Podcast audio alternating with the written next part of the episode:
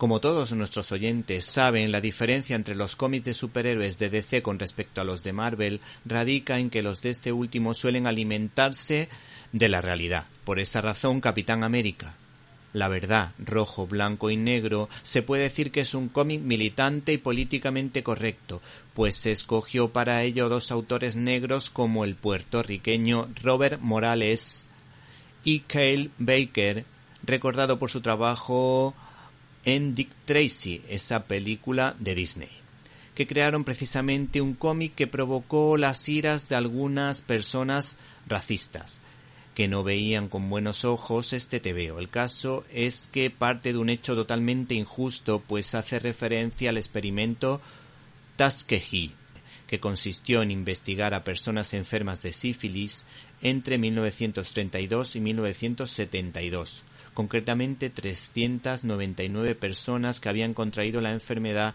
cuando todavía no estaban realmente afectados, dejando que pasaran por todas las etapas de la enfermedad para encontrar la cura. En definitiva, un hecho que atenta a la dignidad de la persona y a la ética científica. Estas personas eran tratadas como objetos atentando a la dignidad de ser hijos de Dios, que tenían el hándicap de ser indigentes, pobres y negros. Este hecho permite reflexionar sobre si el fin justifica los medios, si todo vale en favor de la ciencia o si se puede usar a las personas como ratas de laboratorio sin ningún tipo de ética. Finalmente, este cómic hay que decir que no es el típico tebeo de acción de superhéroes, sino que es una historieta de denuncia social con un tipo de dibujos muy expresivos en tono caricaturesco que recuerdan al cartoon de animación.